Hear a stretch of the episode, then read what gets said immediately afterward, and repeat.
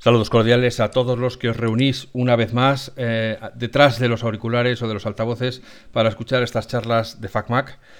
Hoy os traigo también a un viejo amigo. Ya sé que para muchos esto va a ser el que cansino este tío, siempre trayendo viejos amigos, pero es lo que tiene cuando uno es viejo y tiene amigos. Pues hay amigos que son viejos, que son viejos amigos. Entonces, hoy viene a hablar con nosotros Víctor Fernández, al cual conocí hace la intemerata de años cuando era un jovenzuelo alocado que soñaba con hacer su juego para Mac. Os va a parecer, es increíble, ya sé que no lo creéis en estos momentos que estéis escuchando que alguien quería hacer un juego para Mac, pero así es Víctor. Y, bueno, y fíjate que si estaba alocado, que encima contactó conmigo y estuvimos colaborando durante tiempo, eh, pues un poco por dónde había que empezar esta casa, ¿no? Él tenía unas ideas, tenía unos diseños de pantalla, una idea de un juego. Bueno, Fast forward, avancemos la cinta 20 años después. Y aquí viene con Mansion Games, con un juego a punto de editarse multiplataforma. Y no me digáis que eso no es para decir chapó, este tío merece la pena estar en las charlas de, de FacMac. Así que aquí está. Hola Víctor, buenos días, buenas tardes, buenas noches, ¿qué tal estás? Buenas tardes, Alf. Con una presentación así ya me dejas el listón muy alto. Bueno, es que si no, sé que no, no estoy a la altura. Si no te la pongo alto, yo no estoy a la altura. No, no. Es que es verdad, o sea, es cierto. A ver, nos conocimos, hemos hablado un poco antes de antena, vamos a poner números redondos hace 20 años. Sí. Defínete a ti hace 20 años. Y esa no la has visto venir. Me lo, pone, me lo pones mal. 20 eh, años, maquero recalcitante, eh, renegado, sí, un tío ilusionado con hacer cosas para la escena y tal, pero yo creo que, bueno, muy jovenzuelo. Pero en aquella época tenías, ¿cómo, ¿cómo, era el juego ese que, tenías en mente y que querías hacer? Pues yo quería si lo, Si lo recuerdas, que a lo mejor ya se te ha quedado en... No, no, no, no. O sea, eh, planteé la idea de hacer un videojuego con estética retro, eh, con un estilo gráfico en pixel art, con una vista isométrica. Eh, y la idea era lanzarlo para Mac. intentar primero conseguir pues que algún publisher de aquella época, como los, bueno, los pocos que había, porque tienes razón, para Mac es que era contadísimo. Estaba Aspir, estaba Feral, Estaban los de Pangea eh, y poco más. Eh, o sea, en realidad sí, sí, tienes razón. O sea, menos mal que me paraste el carro, eh, porque me habría pegado un ostión del copón. bueno, entonces, pero fijaos, o sea, yo recuerdo en aquella época tenías al menos un colaborador que era con el que estabas trabajando en las en el diseño de las pantallas y de cómo se animaba el personaje y tal. Y estuvimos dale que. Bueno, los que escuchan este podcast saben que yo he dicho muchas veces que yo no juego, que no, nunca he sido de jugar, pero sí soy de comunicar y, de, y del marketing, ¿no? Entonces, eh, ese proyecto, que en aquella época tu empresa se llamaba Landoc, ¿Sí? para el cual hicimos un icono precioso de un pulpo abrazando un disco duro. Fíjate, ahora ya ni siquiera hay discos duros. Pulpos quedan algunos, pero ya también hay pocos. Eh, ¿Cuánto tiempo estuviste intentando sacar adelante ese juego de Landok? Pues estuvimos cerca de un, un año con el, con el juego, eh, pero nos encontramos con las, con las características típicas de, cuando empiezas algo con ilusión, pero con escasos conocimientos, que no sabes, que no sabes muy bien dónde te metes. Eh, luego también es verdad que los recursos eran cero o sea, era nuestra ilusión, la oficina de mis padres en el garaje, eh, dos Macs y poco más. Eh, claro, yo no estoy exagerando si digo que en aquella época pusiste todo lo que tenías e incluso parte de lo que no tenías. Eh, sí, más parte de lo que no tenía de lo que tenía, sí, sí. Así que, bueno. Pues Estas cosas que hacemos que hacemos de jovenzuelos y luego las miramos y, el, yo del mañana mira al otro y dice, anda que ibas bien. Sí. Bueno, pero al, final todo eso es un camino que hay que recorrer para poder estar hoy aquí. Sí, sí, por supuesto. A ver, eh, sin, aquellas, sin aquellas bofetadas, pues no estarían hoy estas palmaditas, ¿no? Por supuesto. Aquí opino igual que decía San Jobs, de que los caminos son puntitos en un mapa y que igual los puntitos por sí mismos no... La frase exacta no recuerdo, pero... hay que conectar, que, conectar los puntos. Luego, luego con, con, perspectiva los conectas y te llevan a un sitio, ¿no? Claro. Sí, sí, sí, sí. Por eso es importante estar orgulloso de lo que estás haciendo en cada momento, para que cuando mires atrás no digas, joder, cuánto tiempo perdí haciendo aquello que no me ilusionaba, ¿no? Bueno, finalmente, no, no voy a decir te rendiste, pero abandonaste la idea de que el juego llegara a salir alguna vez. Sí, eh, bueno, paralizamos aquello, eh, reconvertimos Landoc en una consultoría con dos servicios principales que eran proyectos de, IT en mano y eh, formación sobre IT. Eh, porque con eso, pues bueno, no me molaba, pero se podía comer. y, lo del videojuego, pues lo dejé ahí, en, una, en un cajón de esto de ya lo haremos cuando haya tiempo, etc. Y, y bueno, en el, en el 2015 pues eh, decidí poner punto final a mi etapa en Lando. Y, me, y aprovechando que, que, bueno, que había estudiado eh, porque mientras me quise ir formando eh, pues en un curso de, diseño de videojuegos, dije, pues ahora es el momento, eh, porque igual ya más tarde ya se me ha pasado el arroz. Y me, y me lancé a todas. O sea, aquí sí que puse lo que tenía de experiencia, pero también mm, sin mirar los riesgos, porque si lo hubiera mirado probablemente ahora no estaríamos hablando. Ya porque según queda ya te vuelves un poco más defensivo y dices, uff, esto mola, pero aquí hay mucho marrón de por medio. Pero no me arrepiento, porque han sido unos años de estar en una mina, encerraditos, sin ver la luz, pero hemos cosechado muchas cosas. Es decir, eh, cuando nos vino a buscar Play para entrar con ellos, pues te puedes imaginar la, la, elección, sí, sí, lo puedo, me lo puedo imaginar. A ver, explícame para, para mí y a todos los que no sepan de qué estás hablando, qué es esto de que nos vino a buscar Play. ¿Cómo sucede pues eso?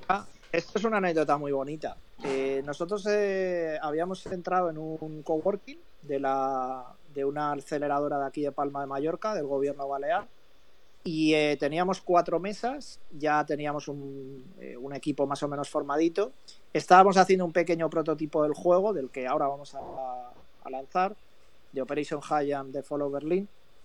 Y, eh, y, me llamó por teléfono un amigo mío, que también es maquero, que desde aquí le, le, envío un abrazo, que es Javier de Timoteo, de, de Nidus, que me dijo, Víctor, vente, que tengo aquí sentado en el coworking a un tío de Play que busca videojuegos. Y yo me fui en el autobús pensando, digo, estoy pirado, o sea, decir, eh, a las 2 de la tarde con el calor que hace aquí en Palma, me voy a contarle un pitch sin haberlo preparado, que yo soy súper cuadriculado estas cosas. Y me fui con el portátil, enseñé el pitch, el tío, pues, eh, las gracias eh, a Tony de Lanzadera eh, por haberme escuchado y al cabo de una semana nos propusieron que nos presentásemos a la edición de PlayStation Talents, que es un programa que tiene PlayStation España para, de alguna manera, eh, generar tejido industrial en el sector de los videojuegos en España. ¿vale? Entonces haces un primer videojuego con ellos y, vas generando la empresa que hay detrás para que luego cuando te suelden de la manita pues puedas ir andando tú solo. Eh, eso fue, pues no sé, entre semana, a la semana siguiente nos llaman. Estamos hablando del año. Vamos a esto 2019. O sea, estamos ya eh, aquí, hemos 2019. Sí, fuimos a Lanzadera, Valencia, a hacer un pitch con otros equipos que había por allí.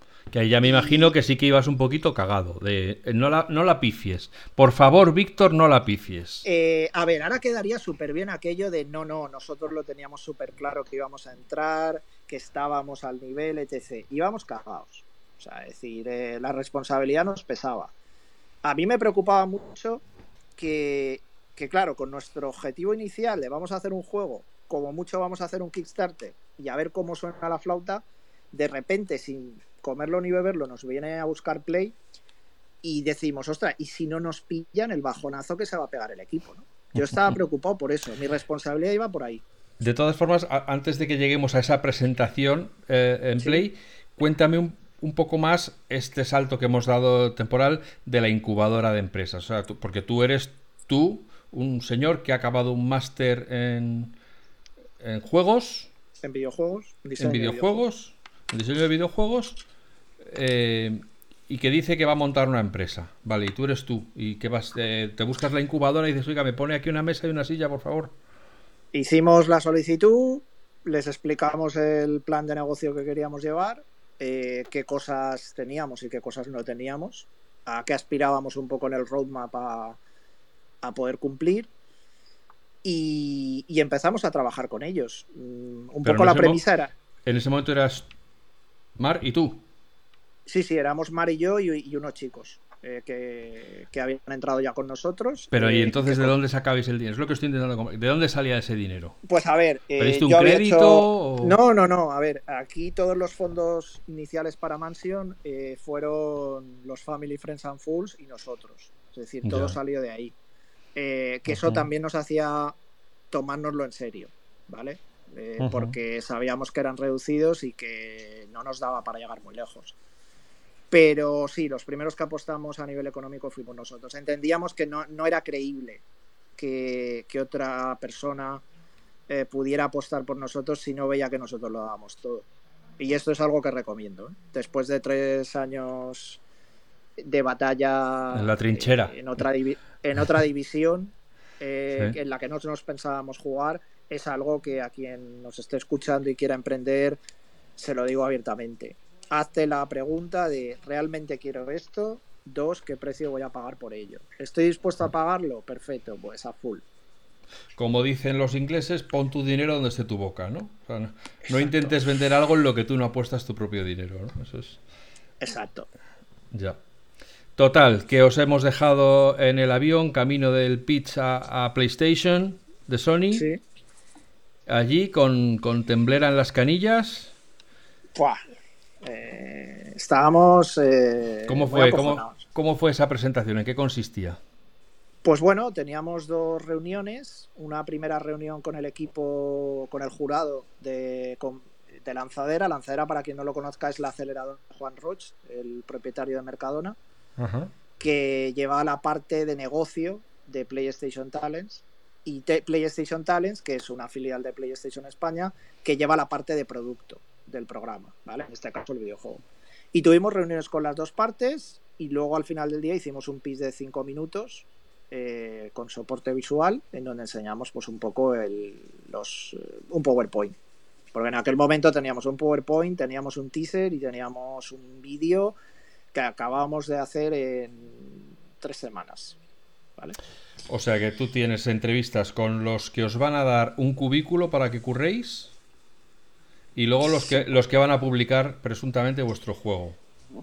Los que os ofrecen un, eh, sitio en la estantería para vuestro juego. Claro, como te comentaba, el programa de Talents lo que busca no es sacar un juego. Lo que busca con el apoyo de Lanzadera, que son muy buenos en tema eh, de, empresa, es generar cosas sostenibles. Entonces, eh, que tú saques un juego, si luego tú no sabes gestionar la empresa, pues bueno, morirás por el camino. Entonces, en el programa se, daba caña a las dos cosas. Es decir, primero vamos a construir una empresa que hace videojuegos. No vamos a hacer un videojuego y luego vamos a ocuparnos de hacer una empresa. Ya, entonces, ¿y eso que vais a clase durante dos horas pues todas las mañanas? O... Pues fue, pues bueno, yo me tuve que ir a Valencia. Cuando, bueno, al final nos llamaron eh, una semana antes de, entrar en septiembre de que habíamos entrado. Así que pues ya me ves buscando un piso en Valencia para hacerme casi casi un Erasmus a los 40. Y... No, pero ese día, entonces ese día de la llamada, la borrachera debió ser descomunal. Hicimos una fiesta gorda. Gorda, todavía se habla de ella, sí, he oído cosas. En, el paseo marítimo nos tienen, de Mallorca nos tienen fichados. Sí, hay carteles de se busca, ¿no? Sí, sí, sí. sí. ese día con estos. ese día hicimos cosas que. Y, se hablaron cosas surrealistas, pero creo que fueron momento de. Pues eso, del alcohol en vena. Ya, ya, ya. pero había que, celebrarlo. O sea... Pero es que era increíble, claro, porque esto estamos hablando, hemos dicho, del. En el 20 prácticamente, o en el 19. Todavía. Esto eh, esto era el 19, eh, nosotros entramos el 1 de septiembre del 2019 y nos avisaron una semana antes. Por eso, o sea, estamos hablando de que si tú y yo nos conocimos allá por el por principios de siglo, o sea, era, pues 20 años después. Es una trayectoria de 20 años. Claro. tus enseñanzas eh, por potra o no sé, o igual algo hecho bien, no sé. No, no, yo tengo muy poco mérito ahí. Eso es todo tuyo que llevas 20 años picando piedra, tío. Frutificaron en algo. Claro, pero es que, es que, es que es la lección que hay que aprender aquí es 20 años picando piedra. Es que hay que pasar por distintas fases para que llegue un día en que encuentres la mina. Si a los tres años dejas de picar piedra, pues claro, porque no has encontrado nada, pues, pues tampoco te lo creerías tanto, ¿no? Entonces, bueno, pues yo creo que esto es como para que te, te pongas tú mismo ahí tu foto diciendo 20 años después lo conseguí, o lo he conseguido, o lo estoy consiguiendo. O sea que, bueno, entonces, eh, vale, te avisan con una semana de distancia. Has entrado, te queremos ver aquí. Tienes que presentarte al director del colegio dentro de una semana. Eh, pues bueno, al director de proyecto, porque nosotros tenemos allí dos eh, a, director de proyecto. y sí, entramos allí, el día a día pues era trabajo.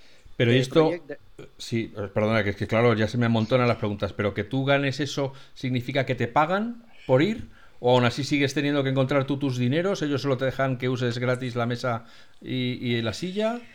No, a ver, eh, por parte por parte de lanzadera eh, es algo totalmente ¿cómo se llama? gratuito. Es decir, ellos lo hacen de alguna manera eh, para devolver a la sociedad, para sí. altruistamente, para devolver a la sociedad un poco lo, lo, mucho que han logrado a través de Mercadona. Y eso es algo que tenemos que agradecer porque la, mm, o sea, los servicios, el apoyo personalizado, los mentores de todo lo que te puedas imaginar especializados que han puesto a, bueno, a nosotros y a otros equipos, eh, porque Lanzadera no solo es de videojuegos, es de un montón de proyectos, ponen al servicio del emprendedor, eso vale una pasta que no lo podríamos pagar con dinero. Entonces, ya solo por esa experiencia vale la pena, aunque no hubiésemos logrado llegar hasta aquí.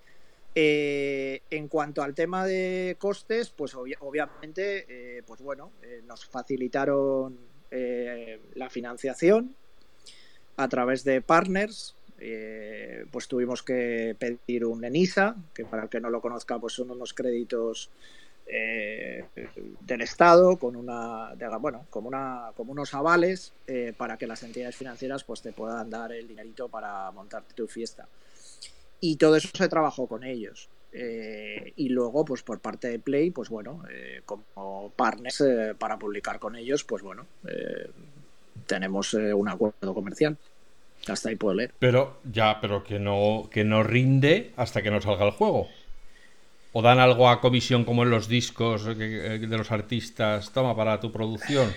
Para que pagues No, bueno, a ver, en el, sector de en el sector de los videojuegos, cuando ya tienes firmado el publisher, que esto es algo que todavía no hemos llegado ahí en el timeline, eh, porque pasó después, pasó un verano después, no ves el adelanto de royalties. ¿Vale? Entonces, eh, o sea, que encima, o sea que encima PlayStation cree que se va a vender el juego.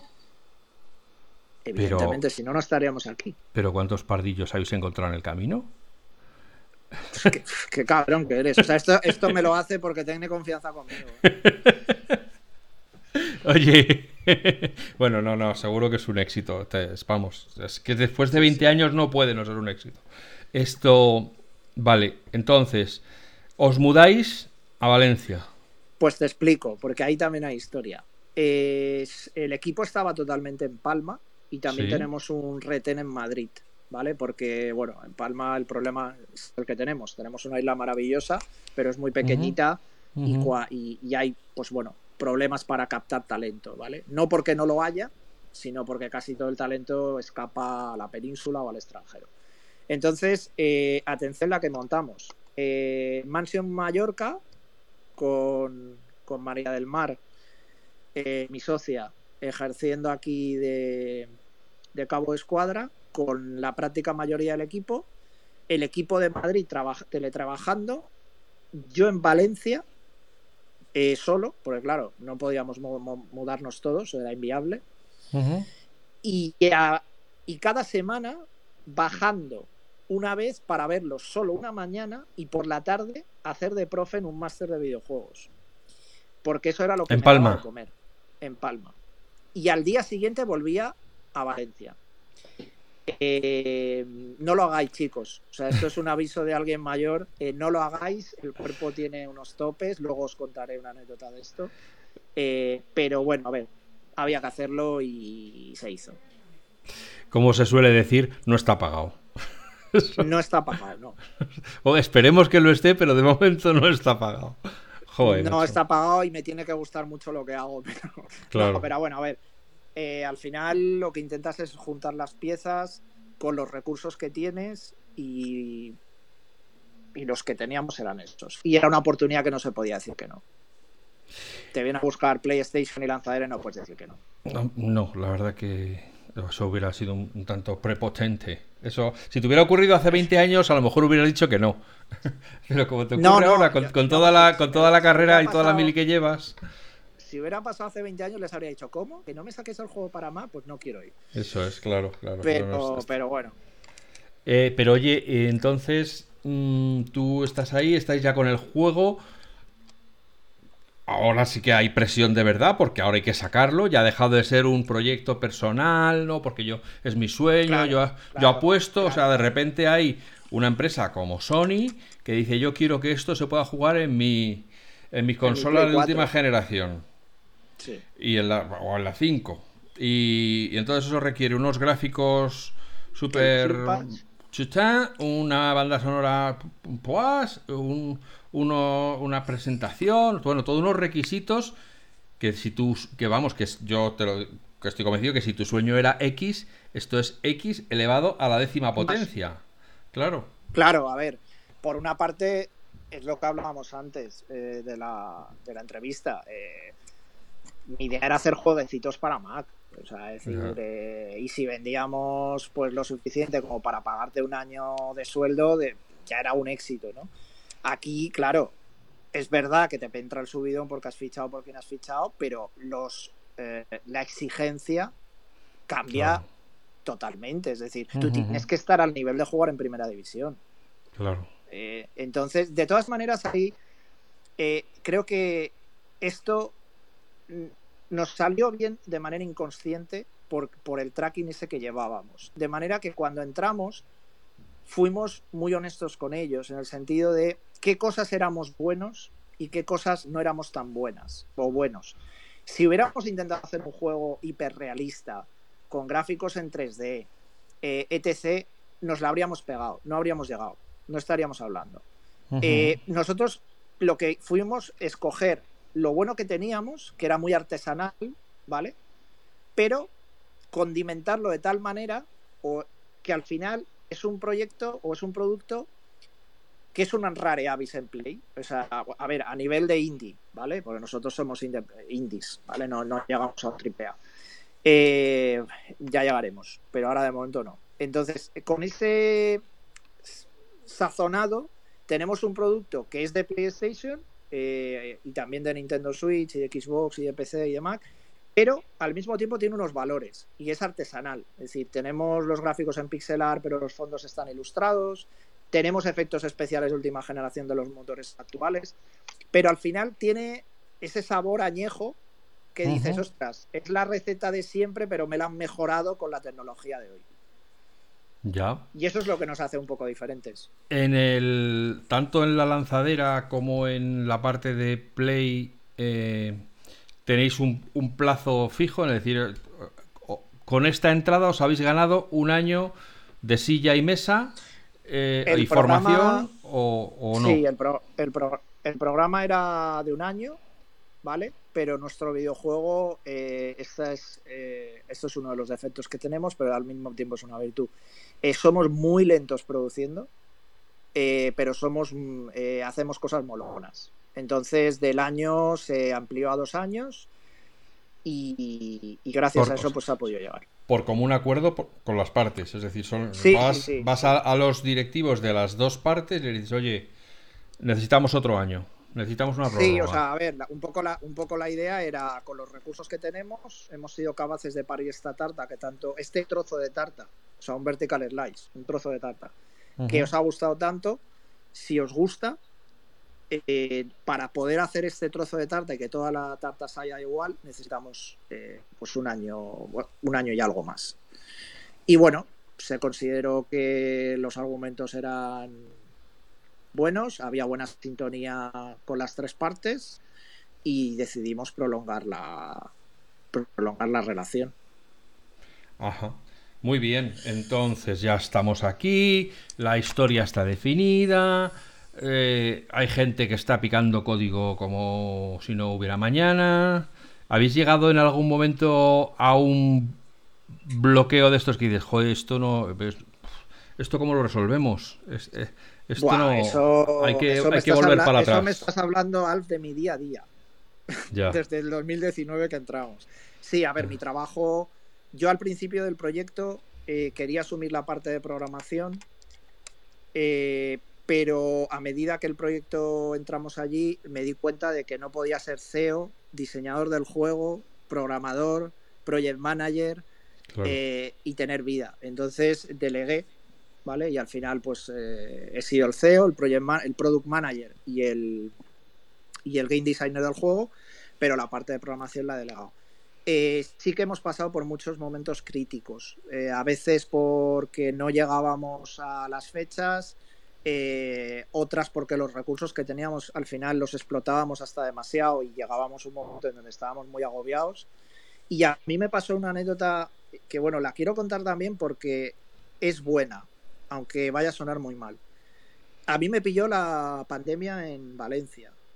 No pude volver a Mallorca. En el momento en que los el presidente dio la orden de que se cerraba todo. Confinaban.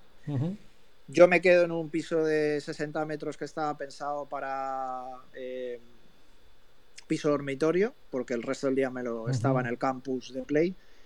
Y eh, durante la pandemia tuve que, bueno, tuvimos que montarnos toda la película para teletrabajar. Esa parte no nos, no nos hizo mucho daño porque nosotros ya estábamos acostumbrados al equipo de Madrid.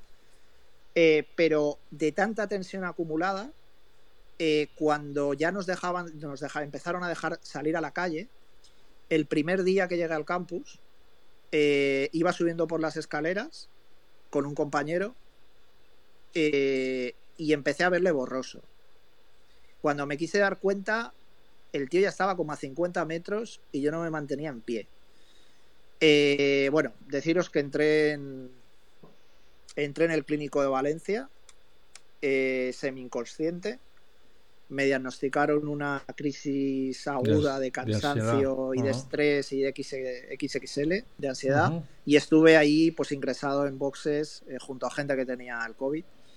Eh, durante horas hasta que finalmente, pues, eh, bueno, la doctora es que me dijo, oye, ¿de qué trabajas? Y digo, yo hago marcianos. Y dice, ah, pues mira, te lo voy a explicar para que me entiendas. Eh, no le has hecho ni puto caso a tu cuerpo, que te seguro que te ha ido dando señales y tu cuerpo ha dicho, vamos a hacer un reset porque este va a petar. Me quedé a un plis de un ictus, según las pruebas. os podéis imaginar que, bueno, el mes de baja que estuve me subía por las paredes. O sea, me pensaba que el proyecto iba a petar. Porque yo decía, ya ahora tengo que estar allí, y ahora el equipo que va a hacer, etc. Eh, estuve un mes y volví. Eh, porque no quedaba más remedio. Pero la parte buena, eso me permitió también poner límites o líneas rojas. ¿vale? Y prioridades, sí. Y prioridades de decir, vale, perfecto, esto es un sueño, esto es un proyecto. Mirando hacia atrás, ¿recuerdas los avisos que te dio tu cuerpo? Sí, ahora mirándolo hacia atrás, eh, sí. O sea, mi cuerpo me, daba avisos. Eh, de, sobre todo por temas de no. Empecé descuidando el sueño. acabé descuidando la alimentación, me adelgacé una barbaridad. Eh, y mi día era saltar de la cama, trabajo, trabajo, trabajo, a veces ya ni comía, eh, ducha eh, y a la cama otra vez. entonces, claro, eso no se puede mantener el tiempo. Así que, chiquilines, si me veis desde casa, por favor, lo primero sois vosotros, sin vosotros no hay proyecto y tenéis que cuidaros. Eh, eh, poner unos límites. Es verdad que hay épocas en las que hay más crunch, porque hay que hacerlo, porque es producción, pero luego tenéis que tener una vida aparte de eso. Yo en, esos meses no tuve vida. Ya. Lo notaba porque iba creciendo las cajas de juegos que me iba comprando sin desprecintar, iban creciendo hasta que casi casi tenía una mesa de Ikea. Ya. Al lado de la tele. No me dirás que encima el proyecto en el mes que no estuviste avanzó más que en el tiempo que tú estabas. No. Eh, a ver, los chicos lo dieron todo, eh, pero claro, al final en un, e, en un, equipo tan pequeñito en el que cada persona es uno o dos departamentos, se nota mucho. Se nota mucho. Pero bueno, a ver, sobrevivimos, ¿eh? Que aquí en Mansion somos resilientes. Somos como las cucarachas. Ya. Ya. Bueno, oye, eh, bueno, entonces ya estamos casi aquí. O sea, ya hemos eh, tenemos fecha de publicación del juego. Sí, hoy, hoy ha salido en redes eh, la nota de prensa eh, de que tenemos fecha para la campaña de Kickstarter de Operation Giant de Follow Berlin, que va a ser el próximo día 26. hemos hecho un vídeo muy gamberro, muy chulo, en la que podéis hacernos, bueno, podéis vernos haciendo de Rambo, eh, pero mal. Pero ha quedado muy gracioso. Os, os eh, recomiendo y os pido que, entréis en Twitter, LinkedIn, Facebook e Instagram para, verlo. Por Mansion Games, sí. Sí, por a través de las redes de Mansion Games. Y el día 26, pues bueno, eh, nos ponemos el casco, cogemos el fusil y nos metemos en la trinchera. ¿Puedes, ¿puedes contar algo de, de, qué va el juego? Solo Sí, a ver, en el, en el el juego es un juego sobre la Segunda Guerra Mundial. Eh, estamos en el año 45 y ya eh, la OSS, que es un, el germen de la CIA durante la Segunda Guerra Mundial, organiza, eh, bueno, organizaba las resistencias europeas, ¿vale? Para luchar contra los nazis y de alguna manera crearles un frente detrás, ¿no?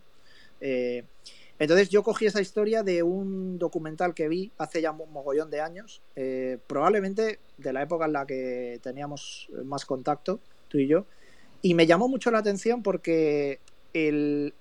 no me di cuenta hasta ese momento de que aparte de las invasiones de Normandía, de la batalla de Stalingrado, lo que todos hemos visto en las pelis, había gente normal, como tú y como yo, eh, que dejaron sus cosas, no sé, su panadería, el otro siendo profesor, el otro a lo mejor granjero, y se pusieron las. Se, se liaron a la cabeza y se convirtieron en soldados. Eh, y yo quería un poco que los juegos de Mansion tuvieran, que eso también lo he heredado de aquella época y de tus charlas, eh, fueran algo más que, que, un simple juego, ¿no? Queríamos contar una historia, queremos que los juegos de Mansion cuenten una historia. Y sea una historia narrativa, cinematográfica y divertida. Y al final el juego es, de eso, habla de las resistencias europeas y del final de la guerra, de cómo eh, había una guerra paralela en realidad entre los rusos y los americanos y los ingleses para ver quién llegaba antes al tesoro tecnológico de los nazis, eh, un poco la también todo el tema de de las historias eh, de los servicios de inteligencia, de cómo perdonaban ciertos pecados de algunos nazis a cambio de conocimientos y de tecnología. Y todo eso al final se centra en una vida aventura. Pero es, de, pero es de pegar tiros o es de es, un puzzle, es, un arcade. son misiones, son misiones tácticas. Es decir, si tú vas en plan Rambo, no vas a llegar al final del nivel. Eh, sino que son misiones en plan, eh, tienes que colocar cargas de demolición en este puente o tienes que, eh, que destruir con un bombardeo táctico, pues la artillería alemana y marcando las posiciones para que el bombardero tire. Evidentemente hay tiros. Y luego entre medias se va conformando puzzles que tienes que ir resolviendo en minijuegos, que eso también le da un, punto fresco al juego. Y se va contando una historia a través de motion comic. Eh, con escenas motion comic. Y al final hacemos una ensalada eh, de varios géneros que sale, pues, en, eh, que, de lo que sale es el juego. Lo que no entiendo, bueno, ahora me tienes que explicar por qué es necesaria una campaña en Kickstarter si estáis fichados, vamos a decir así, por PlayStation. Sí, a ver, eso también es, es interesante de hablar a ver, Kickstarter al final empezó como, como, una, como una plataforma para recaudación de, bueno, crowdfunding, para recaudar dinero para proyectos, pero hoy en día ya se ha convertido en, un modelo de negocio y un, modelo de negocio que hay muchos estudios indie que utilizamos como campaña de marketing para hacer una preventa. ¿no? Eh, al final lo que estamos haciendo con este Kickstarter, lógicamente es recaudar dinero, los, estudios independientes tenemos acceso a poco presupuesto y como os he contado antes, eh, mucho de ese presupuesto lo hemos puesto nosotros, ¿no? Entonces, eh, aparte de nuestros partners. Eh, pero queríamos celebrar de alguna manera con, el, con, el, con los fans a través de ediciones especiales limitadas y que no se van a fabricar más. y con un precio mucho, mucho más reducido que la versión final del juego, celebrar que hemos llegado hasta aquí, porque el éxito no es haber fichado por Play, eh, que también, o por lanzadera, que también, sino el hecho es de, ostras, de un día que me puse a escribir en un cuaderno eh, lo de la historia después de ver el documental y la que hemos liado. Entonces, eh, eso se merece celebrar con la gente que te ha apoyado. y, y, lo hemos hecho pues a través de una serie de recompensas súper chulas que nos hemos currado a precios Mansion, porque los precios de Mansion no queremos que estén por las nubes, queremos que sean accesibles y que al final tú puedas escoger cómo vives Operation Hayam. ¿Que quieres la banda sonora? Pues haces el paquete con la banda sonora. ¿Que quieres el cómic con la novela gráfica? Pues el cómic con la novela gráfica. ¿Que si quieres solo el juego? Pues el juego, en físico o en digital. Pero tú te montas tu, tu universo de OH. Ya. Y entonces, esto es una manera, pero me decías, pero ahora ya tenemos publisher. ¿Cómo es eso de encontrar un publisher? Pues a ver, en el con Talents normalmente publicas con Talents el juego. El caso es que nosotros empezamos a moverlo eh, estando durante el programa y nos presentaron a Meridian Games que desde el primer minuto pues hubo mucha sintonía, hubo mucho feeling. Eh, les pareció un proyecto muy interesante, muy, muy gamberro y nos ofrecieron entrar con ellos. Y nosotros creímos que, eh, y además estamos convencidos porque eh, lo hemos, llevamos muchos meses trabajando con ellos, de que mejoraba eh, su entrada el producto. En el sentido de que ellos, nosotros somos buenos creando gamberradas, somos buenos haciendo marketing de guerrilla, pero no somos buenos distribuyendo, no somos buenos comercialmente. Entonces, en ese sentido, divide y vencerás si hay alguien que lo sabe hacer mejor que tú, pues es un buen socio. Y si aporta, es un buen socio. Y ahí está Meridian, que va, es quien va a llevaros la edición digital y física a vuestras casas. Pero, y entonces eso vas con el, oye, que, aquí está el Tito Meridian, eh, se lo cuentas a los de a los de la incubadora y a los de Play diciendo, oye, que es que dice Sí, bueno, fue algo fue algo consensuado entre todas las partes, de que es verdad que se adelantaba, porque normalmente los equipos de talent no suelen encontrar publisher hasta después del segundo juego, ¿vale? O, después de publicada la primera versión de PlayStation, que tiene que ser siempre la primera. Eh, y nosotros, pues apareció mm, antes. Entonces era una oportunidad de negocio eh, buena para todas las partes y, todas las partes lo vimos claro que había que tener por ahí. Ya. Bueno, me imagino que una cosa es tener la idea en tu cabeza de cómo es el juego y otra cosa es cuando ya bajas a tierra y tienes que desarrollar hasta el último segundo del fotograma X en el cual el muñeco hace Y. O sea que luego al final todo eso hay que ponerlo, hay que definirlo. Sí, a ver, eso, eso es eh, una tarea complicada, sobre todo porque tienes que... Eh, al final es una producción audiovisual y en una producción audiovisual tienes que tener muy claro los recursos y el tiempo, ¿no? Y eh, qué soy capaz de parir en este tiempo. Eh, luego, claro, la historia es muy chula, los personajes estaban creados con mucho background, pero luego evidentemente hay que montar todo eso y que sea jugable. Afortunadamente los motores de hoy día no es como lo hace 20 o 30 años, que, tú te hacías el juego de cero.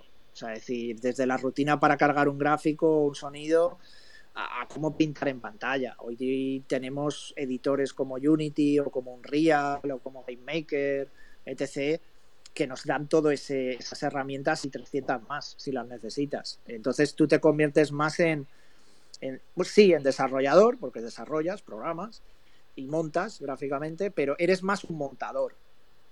Eh, un poco la definición para la gente que a lo mejor no, tenga los conceptos de, desarrollo de videojuegos, es más un montador. Eh, ya no, no, no bajas al hierro, o sea, no te, no te, no te topas con, el hardware, sino que tú estás en una plataforma que te lo da todo, que admite plugins, igual que pueda ser Photoshop, por si hay algo que otro ha desarrollado, tú lo puedas importar. Entonces, eso te facilita mucho la vida. Y te puedes centrar más en producir lo tuyo. Claro, por eso, pero tú al, final, ¿qué haces? Coges una hojita de papel y dices, entonces aquí este cae en paracaídas y encuentra un hangar donde se sube a un avión y el avión ¿qué pasa? Si le disparan y lo matan, se tiran paracaídas y, y entonces empieza una nueva historia. Eh, claro, a eso me refiero, que una cosa es tener la idea de... No, no, no. Esta es la historia y otra cosa es luego de bajarla a decir, no, no, es que ya tiene que estar definido cada una de las, de las posibilidades. Eso hay, que bajarlo, eso hay que bajarlo a documentación. De documentación hay que hacer un prototipado. Eh, inclusive, bueno, nosotros a veces lo hacemos eh, hasta con boli.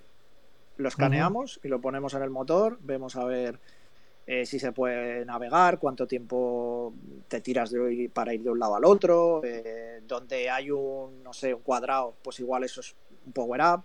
Y luego cuando tenemos eso funcionando es cuando el equipo de arte entra y el equipo de programación y empieza a sustituir esos placeholders por lo que al final vosotros vais a ver en el juego cuando juguéis.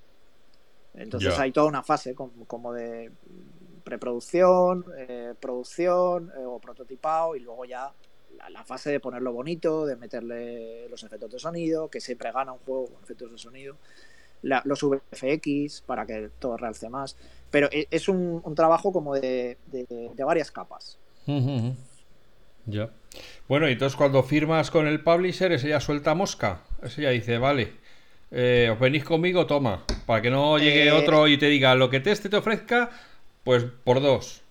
Bueno, a ver, eh, hasta donde puedo leer que luego estas cosas están firmadas con los contratos de confidencialidad y luego no. No, no, tú, por eso. A ver, eh, sí, a ver, evidentemente cuando ya tienes el publisher, pues se establecen unas, unas condiciones, se establecen pues unos, eh, unos requisitos de, de, números mínimos de ventas, etc.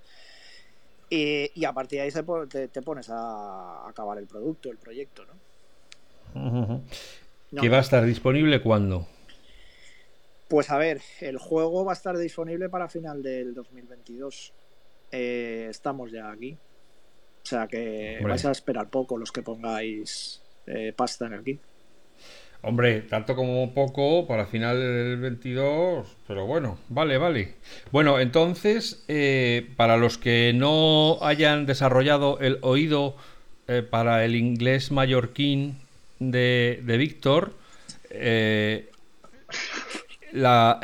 esta edición del juego se llama La caída de Berlín, The Fall of Berlin, of Berlin. Operation Eso es, The Fall of Berlin. High jump es como el, gran el salto. no sé si es tirarse en paracaídas o qué, pero bueno, high jump.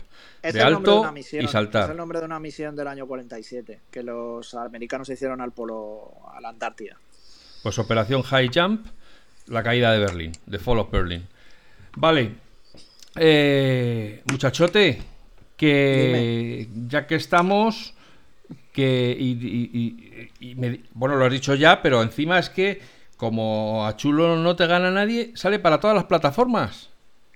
Sí, va a salir para PC, va a salir para Mac, aunque o sea, hemos avanzado. ¿eh? Lo mismo eso os lleva a la, a la, conferencia de desarrolladores del año que viene, porque vais a ser casi los únicos que saquen juegos para Mac. es que mira que mira que Apple nos lo pone difícil, ¿eh? Sí. ahora vamos a tenerle que dar una, una collejilla.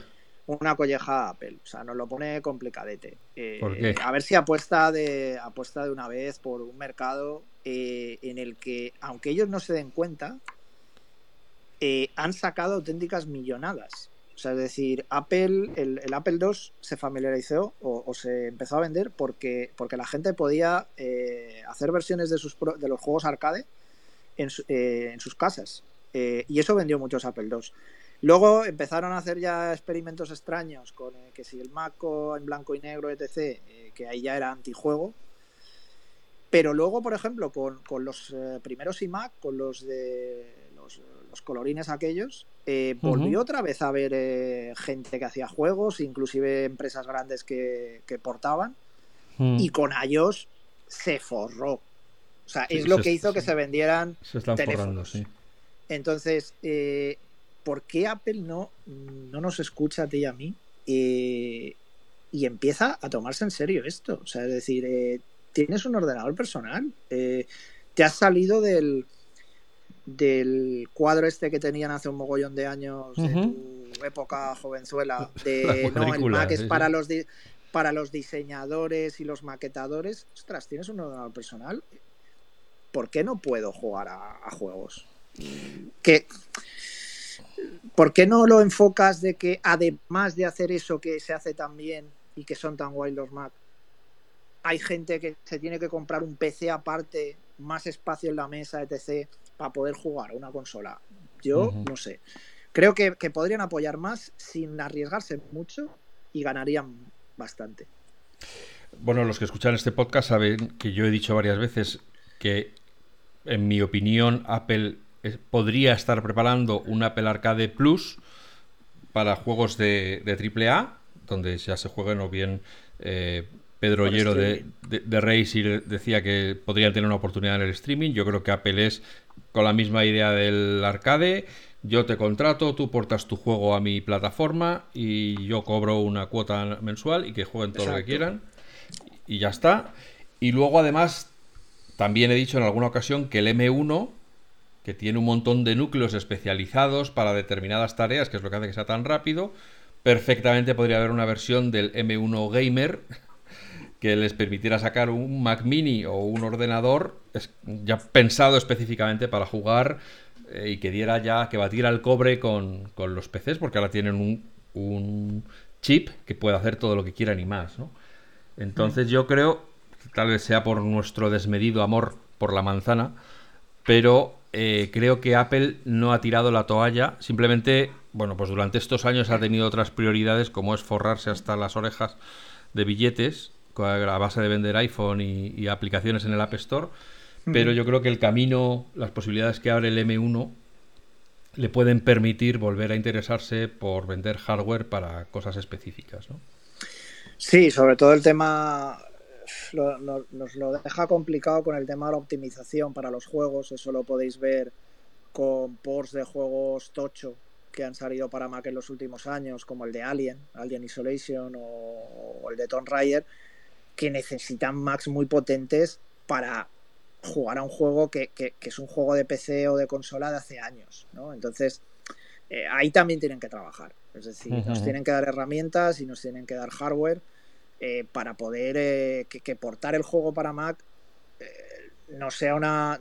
a ver, misión imposible es exagerar, pero que no sea farragoso. Bueno, una cuesta arriba que hace que mucha gente ni se lo plantee, claro. Claro, porque al final luego está también el tema de ventas. si tú al final para hacer un porte estás pagando de unos costes de producción, entonces si al final voy a vender 100 copias, es que no me compensa sacarte el juego. Entonces ahí Apple tiene que, mirar a los desarrolladores y tratarlos con un poco más de cariño. Hay experiencias en, la historia de Apple.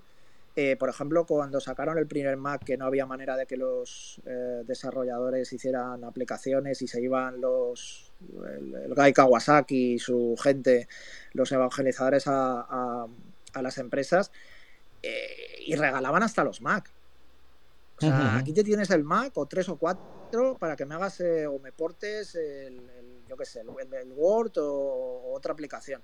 No, no digo que lleguen a ese punto, pero ostras, por la oreja puesta en el, por la oreja en el mercado hay gente que, que los indie estamos condenados a sacar el juego en todas las plataformas vivientes para monetizar, porque es lo que decías antes, el juego va a salir para PC, para Mac, para Play 4, Play 5, Nintendo Switch, Xbox One, porque si no, no podemos monetizar. Y, si no podemos monetizar, nos morimos. Entonces, Android, ¿Para Android también va a salir? No, para móviles no va a salir. Nuestro juego tiene unas características de control que lo hacen inviable para, para jugarlo en un móvil. ¿no? Solo se, se va a poder jugar en el iPhone. No, ni en el iPhone ni en el iPad se va a poder jugar. Eh, pero bueno, mm, yo qué sé, algún día nos escucharán. Sí, sí, sí, no me cabe duda de que Apple irá rellenando los, los huecos que le van quedando para ganar hasta el último centavo que pueda ganar. A ver, Apple Arcade mm. ya es algo. O sea, quiero decir, ya es un programa en sí mismo. Eh, aunque esté dentro de la Store y toda esa historia, ya ya es algo hace unos años me lo llevas a plantear y me habría reído. Que va. es, un, modelo de negocio que Apple que, tiene sentido para Apple. Una única cuota, no tengo que vender publicidad, no tengo que hacer nada. Exacto. Pero hay que fijarse también en el otro dato, ¿no? De qué hay en el Apple Arcade. Eh, los juegos gordos que hay de Apple Arcade son post de hace muchos años. Y el, eh, el, jugador que está en casa y que ha pagado 2.000 euros por un Mac o por un iMac, ostras, es que tiene derecho a poderse jugar un juego standalone bien. O sea, si me dices que es que tengo que tener el Mac y encima me tengo que tener una consola o un PC. Pues para eso me compro solo el PC, claro. Que es más barato. Entonces, ostras. Y te lo dice un maquero recalcitante. Ya. Y de cara a la conferencia de desarrolladores, ¿tú qué, qué esperas? Pues a ver, yo espero eh, sobre todo el tema de, los nuevos desarrollos en cuanto a ¿cómo se llama? a herramientas. A ver, a ver qué nos sueltan esta vez. Este año el logotipo de la conferencia de desarrolladores es el logotipo de Swift, o sea que aquí sí que no hay dudas, no, no han dejado mucho espacio. Yo Swift es una cosa, Swift es una cosa que me tiene enamorado. Eh, si tuviese tiempo en mi vida haría cosas, pero no la tengo. Eh, pero Swift me parece una cucada eh, que creo que Apple le debería dar bastante más bola, aunque ahora mismo eh, el problema de Swift eh, es un poco la barrera de entrada, ¿vale? Si tú estás haciendo una cosa por ti solo o con, yo qué sé, algo que no tenga mucho alcance, te la puedes jugar, ¿vale? Porque es una herramienta que, que es de muy fácil acceso, con una curva de aprendizaje bastante baja y que te da un nivel que puede pelearse con otros lenguajes o con otros entornos de desarrollo eh, más tradicionales. Ahora, si ya esto lo elevas a proyectos más tochos, el CTO te va a parar y te va a decir, ¿cómo nos vamos a meter a hacer esto en una tecnología de terceros que igual el año que viene la descontinúan? Entonces, no, digo que vaya a ser el caso de Swift, ¿eh? Eh, porque ya sabemos que Apple basta que. Seguro que no, claro, pero. ya sabemos que Apple basta que, que, digas eh, A y él te hace B. O sea, en ese caso es como eh, eh, Nintendo también es el Apple de los videojuegos. O sea, si los otros van por un camino, Nintendo va por otro. Pero eso es lo que los hace especiales, tanto Apple como Nintendo. Pero sí que es verdad que tienes ese problema. Tú vas al CTO y le dices, oye, que me gustaría que empleásemos esta tecnología y tal, y lo que te va a decir es, oye, vale, ¿y a cuántos vamos a encontrar que sepan usarla? Y ve, ¿qué pasa si estos se quedan a medio camino? Eh, o no nos dan lo que nosotros eh, necesitamos. Pues claro, cuando tienes que desarrollar para multiplataforma, al final tienes que tener una base muy buena. Lo bueno de Unity, que es el motor con el que nosotros estamos trabajando, es que exporta a cualquier bicho viviente. Entonces es muy fácil, porque tú estás haciendo una versión virtual y luego la puedo, generar una build de PC, de Mac, de, de iOS, de web, de, de Play, de Switch, de Xbox, o sea, de lo que sea, de lo que me pidas. Eh, y claro, eso, eso, es muy potente para el desarrollador porque ganas una cantidad de tiempo brutal. No tienes que reescribir nada. Tú estás atacando algo muy virtual que luego él se traduce en las versiones de cada cosa. ¿Y tú así en frío te atreves a decir algo que le falta a Swift, eh, aparte de la exportación multiplataforma, que dijeras esto es una cosa que, igual que hemos tenido otros podcasts en los que han hablado de Final Cut, eh, de cosas que le faltaban cuando salió Final Cut X, pues cosas que dicen es que mientras no tenga esto Swift, yo creo que no está listo. Hombre, a ver, para desarrollar videojuegos, pues es lo de, lo de siempre. Al final, si me das un motor, por ejemplo, Unity es que te trae todo.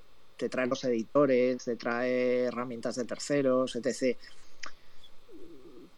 Para hacer juegos se puede, sí, pero al final también aquí hay que mirar un poco el, lo de la herramienta, ¿no? Es decir, eh, necesito clavar un cuadro en la pared, porque mi mujer me lo pide.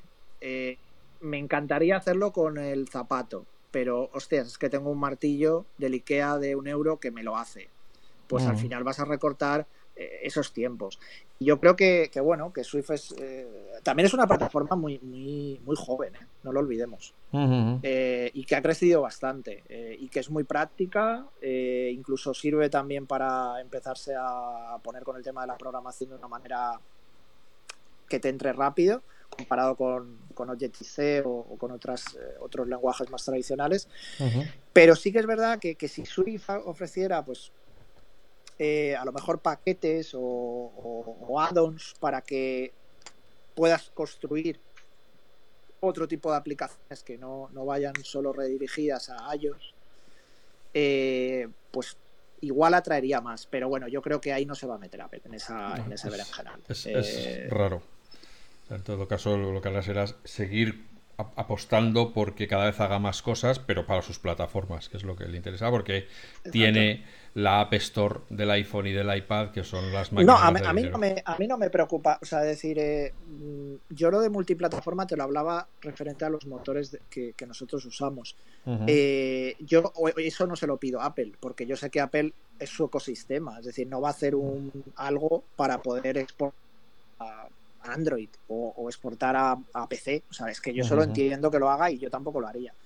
Pero sí que es verdad que las herramientas que nos tiene que dar eh, tiene que ser pues eh, más eh, enfocadas a, lo que estamos haciendo. Si quiere que hagamos juegos, pues sácanos aplicaciones para sácanos cosas para sacar juegos, que no nos tengamos que buscar la vida. de todas maneras, ahí lo tiene un poco mal, porque Unity o otros motores, o Winemaker, Unreal, el que sea, ya nos lo dan eh, en las escuelas.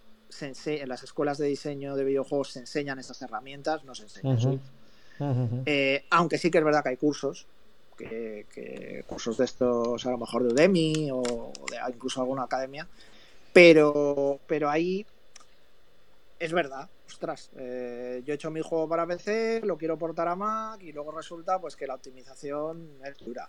Y, que lo que me funcionaba en el PC, pues en el Mac me pide el doble.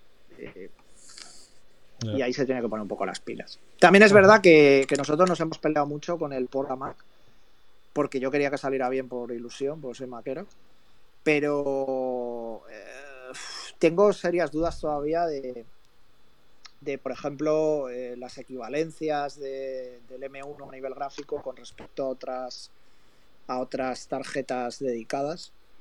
Eh, que ahí Apple está siendo muy, para mi gusto, eh, como muy oscura. O sea, decir, habla claro. O sea, decir, ¿esto a qué equivale? o sea, decir, esto es una, una GeForce 1660 tal, es una RTX, o sea, ¿esto qué es? Y yo creo que ahí también Apple peca mucho a veces de. De ambigua. Sí, de ambigua. De ambigua. De hecho, tengo una anécdota eh, muy, muy, muy. De, un. Fui al corte inglés estas navidades. Que no era de Palma, lo digo por un amigo mío que tengo allí trabajando, que no se piense que es él. Eh, y había un señor que había ido a comprar un, un iMac y le, y le preguntó sobre, oye, ¿y el chip M1 a qué equivale? No sé qué. Y escuché una salvajada por parte del comercial. O sea, eh, me tuve que callar, o sea, me tuve que morder la lengua, porque digo, pobre hombre, eh, está aquí haciendo su trabajo y no lo forman, pero, ostras, hay que formar a la gente para que luego la gente no se lleve chascos. ¿no? Ya. Bueno, Víctor, muchas gracias. ¿Te mucho? Por, estoy que me duele ya la cabeza y todo. Anda, cállate un poquito. No, no, no, no. Te quiero agradecer de corazón que has encontrado este rato. Llevamos hablando y posponiendo la charla algunas semanas. Pero lo, es lo que tienen los ministros del videojuego, que claro, hasta que te hacen hueco en la agenda, pues fíjate. No, de verdad, muchas gracias de todo corazón. Creo que ha sido una charla súper interesante, que a mucha gente eh, no se les ocurre mm, todas estas eh, peripecias que uno tiene que, que cubrir para sacar adelante un sueño. Y para los que estáis al otro lado, que habéis escuchado este episodio hasta el final, me gustaría que os quedarais con este episodio como referente de fe, pasión, mm, confianza, trabajo, en fin, todas esas eh, virtudes que hoy Víctor ha demostrado que al final, si eres fiel a tus principios, consiguen sacar frutos. Así que con este pensamiento os dejo, os deseo que seáis felices y que seáis buenas personas y nos escuchamos de nuevo muy pronto.